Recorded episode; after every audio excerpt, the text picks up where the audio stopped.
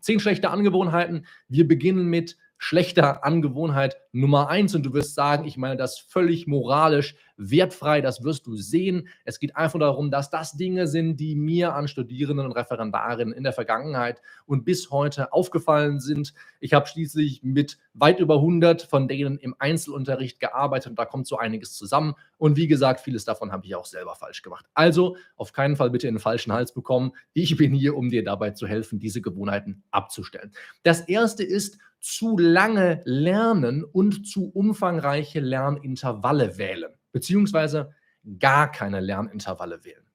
Zu lange lernen ist ein Thema, ein wiederkehrendes Thema auf diesem Kanal. Wir haben schon sehr, sehr viele Videos dazu gemacht. Ich bemühe mich jeweils in diesen Videos dir auch zu sagen, was so das Maximum ist, was die Forschung festgestellt hat, was du täglich aufs Parkett bringen darfst oder wenn du so willst pro Woche. Das macht ja auch nochmal einen Unterschied, wie ich die Zeiten, wie ich die maximale Lernzeit pro Woche verteile. Und da hat man einfach festgestellt, dass man in den seltensten Fällen mehr als sechs Stunden am Tag konzentriert lernen oder arbeiten kann.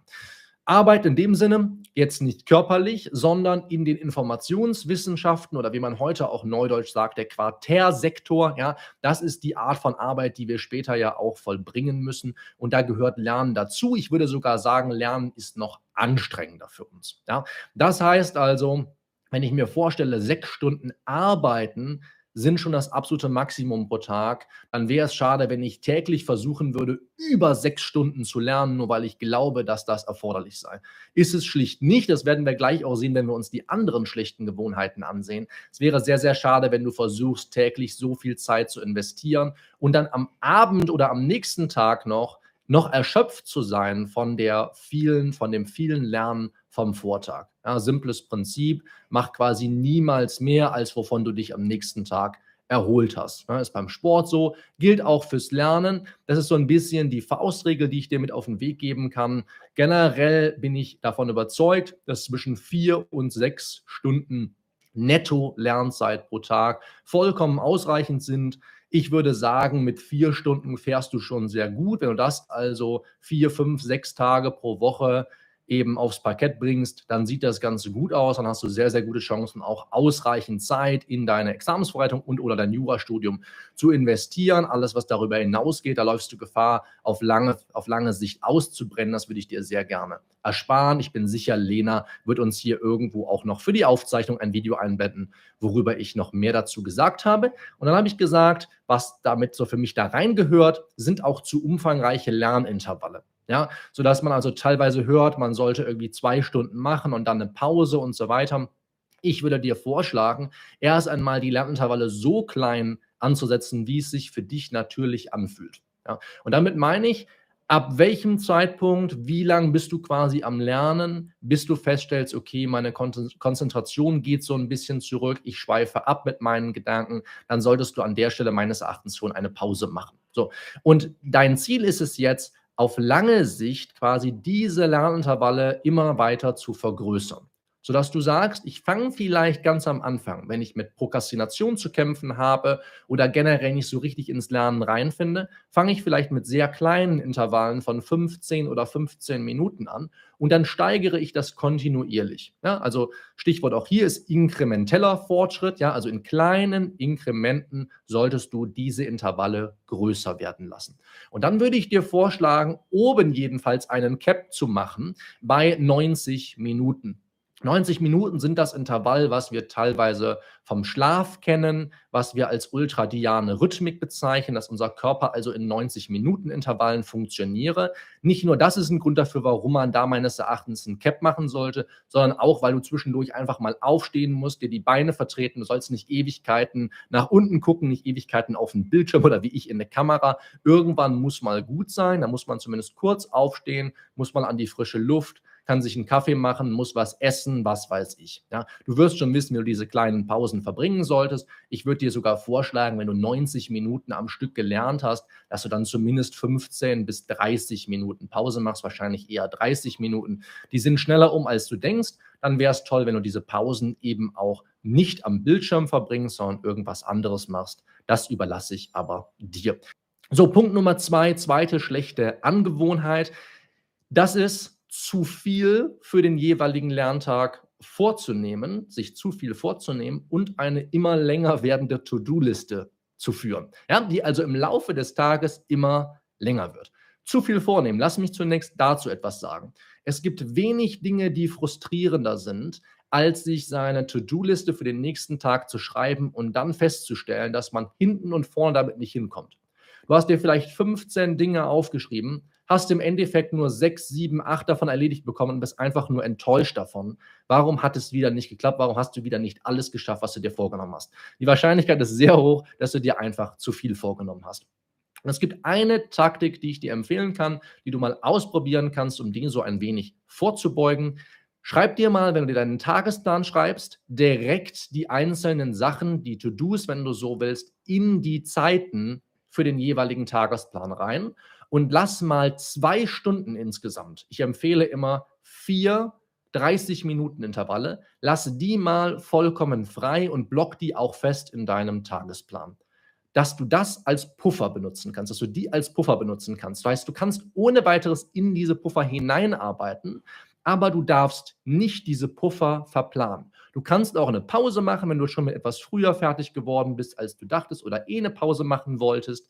Aber plan mal viermal 30 Minuten pro Tag als Puffer ein und schreib dir da keine Aktivitäten, keine To-Dos rein. Dann wirst du sehr, sehr schnell einen viel besseren Blick dafür gewinnen, was du eigentlich an einem einzigen Tag leisten kannst. Ja? Das würde ich dir empfehlen. Und dann eine immer länger werdende To-Do-Liste im Laufe des Tages. Das ist auch furchtbar. Wir fangen morgens mit einer To-Do-Liste von fünf oder zehn Items an, um dann am Ende des Tages zwar viel davon geschafft zu haben, aber konsequent neue Sachen, die uns auffallen, die wir noch nicht können oder die wir noch machen wollten, auf diese eine To-Do-Liste zu schreiben. Ja? Niemals eine große To-Do-Liste haben, sondern immer To-Do-Listen für den jeweiligen Tag. Und da würde ich dir vorschlagen, dass du immer mit der Einstellung rangehst, das, was dir am jeweiligen Tag einfällt, für morgen einzuplanen. Ja, also wenn du so möchtest, die Standardeinstellung von dir, die Werkseinstellung muss immer sein, ich mach's morgen. Ja, was ich heute kann besorgen, das verschiebe ich wirklich auf morgen und mache das dann morgen auch. Und dann gehe ich morgen wieder von der To-Do-Liste aus, die ich mir heute geschrieben habe. Und wenn mir morgen was einfällt, was ich noch machen will, dann schreibe ich mir das auf die To-Do-Liste von übermorgen. Ja, aber niemals die To-Do-Liste im Laufe des Tages immer länger werden lassen. Das erzeugt unfassbar großen mentalen und auch später emotionalen Überhang für uns im Gehirn. Ja, wir denken die ganze Zeit darüber nach, was wir noch alles machen müssen. Wenn wir das einmal auf eine sogenannte geschlossene Liste geschrieben haben, die wir an dem jeweiligen Tag, an dem wir dran arbeiten, nicht mehr anrühren dürfen, dann fällt das weg. Denn dann sind das Dinge, die haben wir einmal aufgeschrieben und die kommen erst am nächsten Tag dran. Ja, also Werkseinstellung für dich, mach's morgen. Punkt Nummer drei, dritte schlechte Angewohnheit, du lässt beim Lernen konsequent externe Ablenkungen zu. Da muss ich dir eigentlich gar nicht viel zu sagen. Ich sage das auch so ein bisschen, um mich daran selbst zu erinnern, denn ich benutze aktuell eine App, die ich konsequent, naja, neben mir, wo ich das Handy konsequent neben mir liegen habe, während ich arbeite, um meine Arbeitszeit zu tracken, so wie du und viele andere das vielleicht mit ihrer Lernzeit machen. Und da ist natürlich die Neigung groß, zwischendurch dann doch mal kurz von diesem Bildschirm wegzuwischen um dann festzustellen, ah, okay, jetzt habe ich mich, ehe ich mich versehen habe, habe ich schon wieder irgendwelche Tennisergebnisse von den French Open gecheckt. Eigentlich wollte ich doch gerade arbeiten. Ja, das ist ganz, ganz wichtig, dass du diese externen Ablenkungen von vornherein ausschaltest, dass du also von vornherein weißt, ich kann da gar nicht drauf zugreifen, ohne dass ich jetzt vielleicht aufstehen muss, diese Sachen erstmal holen muss. Du kannst ja, wenn du es nicht brauchst, auch das Internet ausmachen. Du kannst den WLAN-Stecker ziehen, du kannst die mobilen Daten deaktivieren. Du wirst genau wissen im Prinzip, was du zu tun hast um dich nicht konsequent ablenken zu lassen. Interne Ablenkungen kannst du nicht ausschalten. Das heißt, wenn du zwischendurch an was anderes denkst oder so, dann versuch einfach von dem Moment ausgehend wieder zu dem zurückzukehren, gedanklich, wo du gerade bist. Das ist wie beim Meditieren. Ja, wenn du zwischendurch andere Gedanken hast, lenk den Gedanken einfach wieder dahin, wo du gerade bist, auf das, worauf du dich gerade fokussierst in diesem einen Moment. Das ist überhaupt nicht schlimm, wenn das regelmäßig passiert. Du kannst dann, wenn dir Dinge einfallen, die, wie wir eben besprochen haben, auf die To-Do-Liste für morgen schreiben. Oder du willst nächste Woche über irgendwas nachdenken, dann kannst du es dir auch da eintragen. Entscheidend ist, dass du dich davon nicht verunsichern lässt. Das ist ganz normal, das geht jedem so.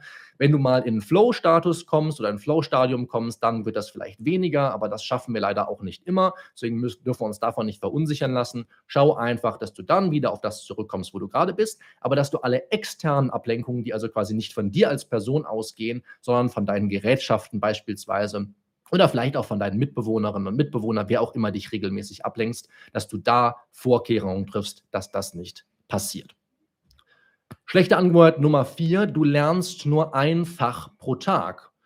Könnte auch sagen, nur ein Rechtsgebiet pro Tag, aber nur ein Fach pro Tag ist eigentlich noch schlimmer. Nach dem Motto, heute mache ich BGB-AT.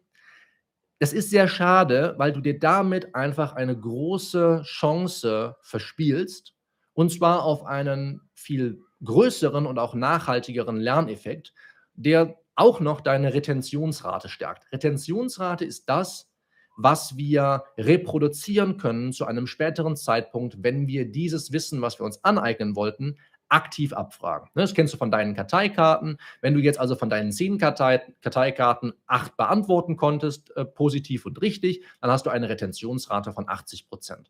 Und wenn du nur ein Fach pro Tag lernst, dann schraubst du diese Retentionsrate konsequent runter. Du könntest also eine höhere Retentionsrate, das ist genau das, was du willst, erreichen. Wie macht man das? Indem man mehrere Fächer parallel lernt.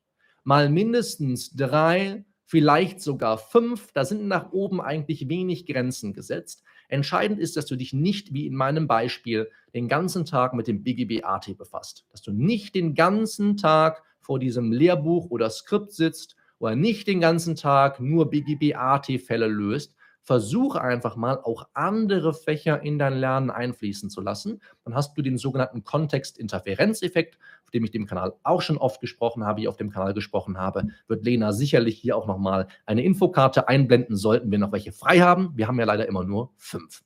Ja, das ist der Kontextinterferenzeffekt. Du machst dir das Lernen in dem Moment natürlich etwas anstrengender, weil du jedes Mal gerade in eine Sache dich reinfuchst, um dann zu einem anderen Fach zu wechseln. Und was du dabei nicht vergessen darfst, und dazu komme ich auch gleich nochmal, ist, dass dein Gehirn, dein Unterbewusstsein an den Sachen, an dem Input, dem du ihm gibst, ja weiterarbeitet, während du auch was anderes machst. Ja? Es ist jetzt nicht so, dass du nur lernst während du wirklich lernst. Ja, das kennst du vom Sport. Ja, du machst Muskelaufbautraining und die Muskeln wachsen ja nicht während du das machst, sondern in den Ruhepausen. Ja, oder während du was anderes machst. Ja, so ist es auch beim Lernen. Das musst du einfach berücksichtigen. Deswegen kannst du ohne weiteres an irgendeiner Stelle, und das ist auch schon schlechte Antwort Nummer 6, wenn du dich festgebissen hast, beziehungsweise nicht erst festbeißen, sondern einfach zu einem anderen Fach wechseln. Ja, also schlechte Angebot Nummer 6 ist, wenn du so willst, festbeißen, wenn du etwas nicht verstehst. So und eng verknüpft mit dem Kontextinterferenzeffekt ist der Maturations- oder der Inkubationseffekt oder Maturation-Effekt oder Incubation-Effekt. Das heißt, du pflanzt quasi eine Idee, einen Inhalt, verschiedene Thematiken in deinem Kopf und diese wachsen von alleine weiter, während du etwas anderes machst. Ja? Das erreichen wir ja auch durch Spaced Repetition, wenn wir Sachen einmal lernen und erst zu einem späteren Zeitpunkt wieder abfragen, um dann festzustellen, wir haben sie in der Zwischenzeit besser verstanden. Warum nur gewinnst du oft ja, deine besten Gedanken unter der Dusche oder so, deine schönsten Business-Ideen, so ging es mir jedenfalls immer. Das liegt daran, dass man zwischenzeitlich dem Gehirn Zeit gegeben hat, das erstmal zu verarbeiten und neue Verknüpfungen herzustellen. Mir fällt leider gerade der Fachbegriff für diese Verknüpfungen nicht ein. Es sind Neuronen, Gott sei Dank, neue Neuronen gebildet, die du, auf die du dann in Zukunft auch zugreifen kannst. Ja? Also immer mehrere Fächer pro Tag lernen, Punkt Nummer fünf. Und wenn du dich dann bei einem Fach drohst festzubeißen, dann zu dem nächsten Fach wechseln. Du wirst oft genug feststellen, dass wenn du später auf das Problem, was du hattest, das Verständnisproblem, was du hattest, zurückkommst, du es deutlich besser verstehst oder jedenfalls ein klareres Bild davon hast. Dann haben wir Punkt Nummer 6, ich habe mich eben offensichtlich verzählt. Bevor du ein Lehrbuch oder Skript in die Hand nimmst, um daraus zu lernen, nicht erst das Gesetz lesen. Ja, das ist die schlechte Angewohnheit, denn du sollst es genau umgekehrt machen. Du sollst immer beim Gesetz beginnen. Angenommen, du nimmst jetzt ein Lehrbuch zu den gesetzlichen Schuldverhältnissen zur Hand und du möchtest dich heute mit dem Bereicherungsrecht befassen. in jedem Falle, bevor du dieses Lehrbuch nimmst oder mit diesem Lehrbuch oder dieses Skript arbeitest, immer erstmal zu den 8, 12 fortfolgende BGB navigieren, die aufmerksam lesen und so viel wie möglich an Erkenntnissen allein aus dem Gesetzeswortlaut gewinnen. Es wird in den nächsten ein, zwei Wochen hier von mir auch nochmal ein Video geben zur gesetzlichen Systematik und was alles dazugehört und wie man sich das erschließt, am Beispiel des Tatbestandsirrtums, Paragraph 16 StGB. Das gilt aber für alles Mögliche, für alle möglichen Rechtsnormen, aus denen du dir irgendwelche Erkenntnisse ableiten willst und so wir denn Infokarten haben, wird Lena dir sicherlich hier ein Video irgendwo einblenden zu der Frage, was sind die Basics am Beispiel von 826 BGB und wie ich sagte, diese Erkenntnisse kannst du oder diese Prinzipien kannst du auf beliebig viele andere Rechtsnormen übertragen. Entscheidend ist, dass du das erstmal machst, bevor du versuchst, aus dem Lehrbuch zu lernen. Ja? Es wäre, wie gesagt, wahnsinnig schade, wenn du diese Chance verspielst, denn häufig wirst du einzelne Dinge aus dem Lehrbuch viel besser dadurch verstehen, dass du zuvor das Gesetz gelesen hast. Das weißt du intuitiv, auch die Frage ist, ob du es machst. Ja? Ich habe es oft genug nicht gemacht und später bereut. Man lernt doch sehr viele Dinge aus Lehrbüchern und Skripten, die sich auch aus dem Gesetz ergeben und das kann man nur dadurch feststellen, dass man zuvor das Gesetz gelesen hat. Ja? Deswegen ganz, ganz wichtig, dass du dort das Lernen beginnst. Dann, wo wir gerade dabei sind, Lehrbücher, Skripte, erst Gesetz lesen. Halte dich nicht zu lange mit der Theorie auf. Ja, das ist unsere schlechte Angewohnheit Nummer sieben, sich zu lange mit der Theorie aufzuhalten. Du solltest, auch wenn du darauf keinen Bock hast, ich hatte diese Woche noch einen Post von einer Kandidatin bei uns in der privaten Community, endlich Jura Inner Circle. Da hat sie gesagt, boah, wann soll ich mir die Fälle eigentlich auf den Tisch legen? Wann soll ich mich damit befassen? Soll man da irgendwie fest Zeit verblocken in seinem Kalender? Die Antwort lautet ja und im besten Falle von Anfang an nicht zu lange mit der Theorie aufhalten. Denn was in der Theorie erstmal die Planung ist, ist, dass man so eine Woche, zehn Tage, zum Beispiel ein einziges Fach leider häufig, so lange lernen möchte, um dann zu gucken, okay, jetzt erprobe ich mich dann in den letzten drei Tagen praktisch an Fällen. Ja, indem ich jetzt sage, okay, ich habe jetzt die Theorie gelernt, jetzt probiere ich das Ganze an Fällen aus. Das Problem ist, dass wir der Theorie damit viel zu viel Raum einräumen im ersten, im ersten äh, Schritt und im zweiten Schritt, dass es häufig gar nicht mehr zu der Fallbearbeitung kommt. Denn wenn die hinten raus geplant ist, ist das auch das, was als erstes, als erstes gehen muss, wenn du eben nicht in der vorher festgelegten Zeit sieben Tage, zehn Tage mit der Theorie fertig bist. Ja, denn du wirst feststellen, ah, okay, es ist doch noch deutlich mehr, als ich dachte, und dann irgendwann fallen die Fälle wieder hinten über. Deswegen mein Tipp, und wir haben letztens auch hier auf dem Kanal darüber gesprochen, wie man seinen perfekten Lerntag gestalten kann. Du legst ein Tagesthema fest und wenn das Tagesthema Falltag lautet, weißt du ganz genau, an dem Tag mache ich nur Fälle. Und so beugst du dem vor, was eben sich verlieren in der Theorie praktisch bedeutet, nämlich dass du die ganze Zeit Lehrbücher, Skripte und natürlich auch das Gesetz, was Theorie ist, wälzt um dann nicht mehr zu Fällen zu kommen. Und Fälle sind im Endeffekt das, was du im Examen leisten musst, was du lösen musst. Deswegen ist das unsere schlechte Angewohnheit Nummer 7. Nummer 8. Du markierst dir in diesen Lehrbüchern und Skripten die Auszüge, die Texte und wandelst sie danach nicht in eigene Notizen um. Das heißt, du kritzelst einfach nur an, was du in dem Moment just für wichtig hältst. Da ist erstmal nichts falsch dran. Du kannst ohne weiteres Dinge markieren. Ich würde dir empfehlen, das mit digitalen Dateien zu machen, sodass du später die Markierungen wieder aufheben oder löschen kannst. Und wenn du es mit deinem eigenen Lehrbuch oder Skript machst, dann würde ich dir empfehlen, dass du fein säuberlich einfach mal mit dem Bleistift die Dinge ankreidest, die du später, so hoffe ich jedenfalls, in eigene Notizen umwandeln möchtest. Das ist ganz entscheidend. Es bringt dir erstmal nichts, die Sachen zu markieren. Ja? Du musst mit den Markierungen später auch arbeiten und ich würde dir empfehlen, die in eigene Notizen umzuwandeln. Da gibt es nächste Woche ein Video von mir zu, wie man sich effizient eigene Karteikarten erstellen kann. Das ist nur ein Beispiel von vielen. Wenn du sagst, ich mag lieber mit Zusammenfassungen arbeiten oder mit Mindmaps oder mit was auch immer du benutzen möchtest, mit Cornell Notes zum Beispiel, ist das völlig cool mit mir. Entscheidend ist, dass du dir aus den Markierungen, wenn du denn markierst, eigene Notizen erstellst. Nicht einfach nur markieren, denn sonst bist du sehr stark geneigt, unsere schlechte Angewohnheit Nummer 9 zu begehen. Und die ist, diese Markierungen zu Wiederholungszwecken einfach immer und immer wieder zu lesen. Ja, hat man in der Forschung längst festgestellt. Zwei Dinge dazu, wenn du so willst. Einmal, dass das immer noch unter 80 Prozent der Studierenden weltweit die am weitesten verbreitete Lernmethode ist. Sehr schade, sie bringt nämlich nichts. Das ist nämlich Punkt zwei. Du kommst damit nicht wirklich voran. Du musst Wissen aktiv abrufen. Das wissen wir auch schon. Das hat natürlich Anki auch positiv bewirkt dass wir eben die Sachen einmal vorgelegt bekommen. Also jede mögliche Karteikarten-App oder Software macht das so, sie legt dir die Vorderseite deiner Karteikarte, digitalen Karteikarte vor und du musst die Antwort aus dem Gedächtnis reproduzieren. So bringt dir das was. Es bringt dir aber nichts, dir deine Markierung immer und immer wieder durchzulesen. Ja, da wirst du im Zweifel super viel Zeit für aufwenden und dich dann ganz wenig Dinge erinnern können, die du eigentlich für deine Klausuren brauchst. Deswegen diese Gewohnheit in jedem Fall ablegen. Wenn du markierst, Punkt 1, in eigene Notizen überführen und mit diesen Notizen eigenständig abfragen. Selbstständig abfragen, nicht einfach wieder und wieder lesen in der Hoffnung, dass das dann hängen bleibt. Ein wenig davon bleibt natürlich hängen, aber nur sehr kurzfristig. Also du hast nicht wirklich langfristige Erfolge davon. Und gerade darauf kommt es ja in der Examensvorbereitung an, die eine lange Zeit für dich sein kann.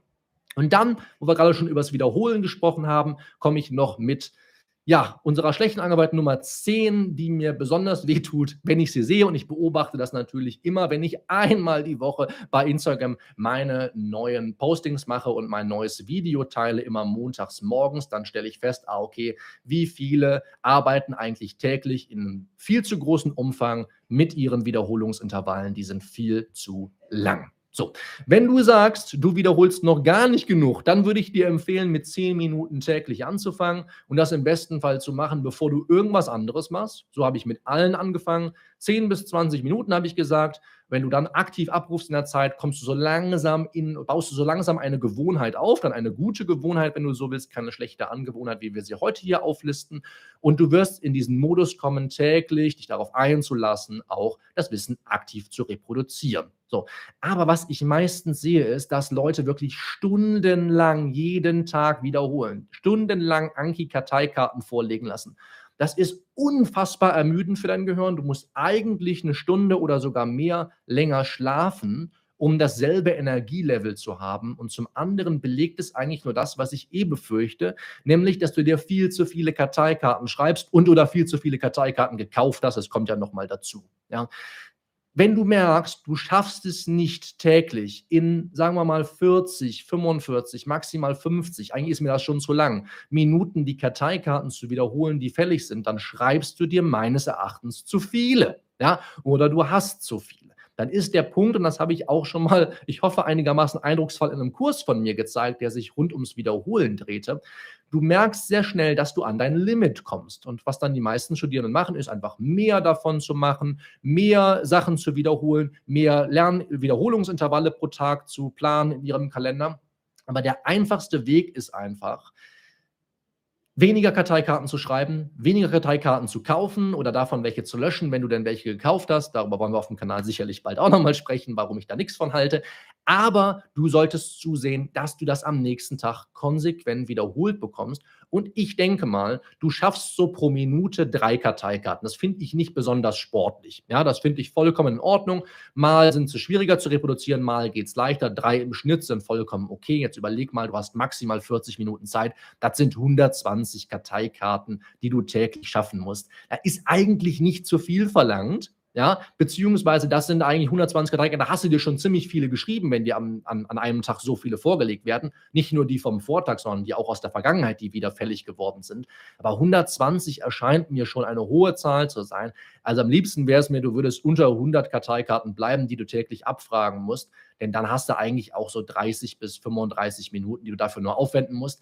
Denn du sollst dich ja vor allem, das ist das, worauf ich immer wieder plädiere oder wofür ich immer wieder plädiere hier auf dem Kanal, du sollst ja vor allem dich an Fällen erproben. Ja, du sollst ja nicht so viel aus, der, aus den Lehrbüchern und Skripten an Theorie rauswälzen und das auf Karteikarten übertragen. Natürlich gehört das auch dazu. Und dass du was weißt, kannst du auch keinen Fall lösen. Das ist deutlich weniger, als du denkst. Aber da äh, verliere ich mich schon wieder in anderen Dingen. Darüber reden wir ein andermal. Also fassen wir mal ganz kurz zusammen. Welche zehn schlechten Angewohnheiten haben wir? Punkt 1, zu lange lernen, zu umfangreiche Lernintervalle zu viel vornehmen und die To-Do-Liste am jeweiligen Tag immer länger werden lassen. Denk dran, auf mach's morgen deine Werkseinstellungen zurückeinstellen. Du lässt externe Ablenkungen zu, interne sind was anderes, externe, darüber hast du Kontrolle, die musst du abschalten. Du lernst nur einfach pro Tag. Nummer vier, du beißt dich fest, wenn du etwas nicht verstehst. Nummer fünf, dann zum nächsten Fach wechseln wäre der logische Schritt.